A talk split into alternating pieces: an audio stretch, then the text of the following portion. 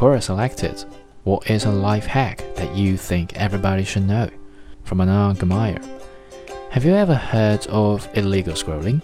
Well, according to Urban Dictionary, illegal scrolling means when someone hands you their phone to show you a photo or text, and you swipe left or right, or scroll up or down without permission to. And almost all of us are fed up with illegal scrolling, right?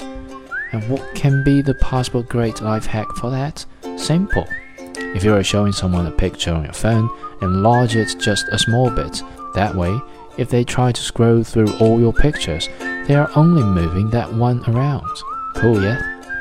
And another life hack you should know is if you are in a social setting and forgot someone's name, introducing that person to someone you do know and they don't.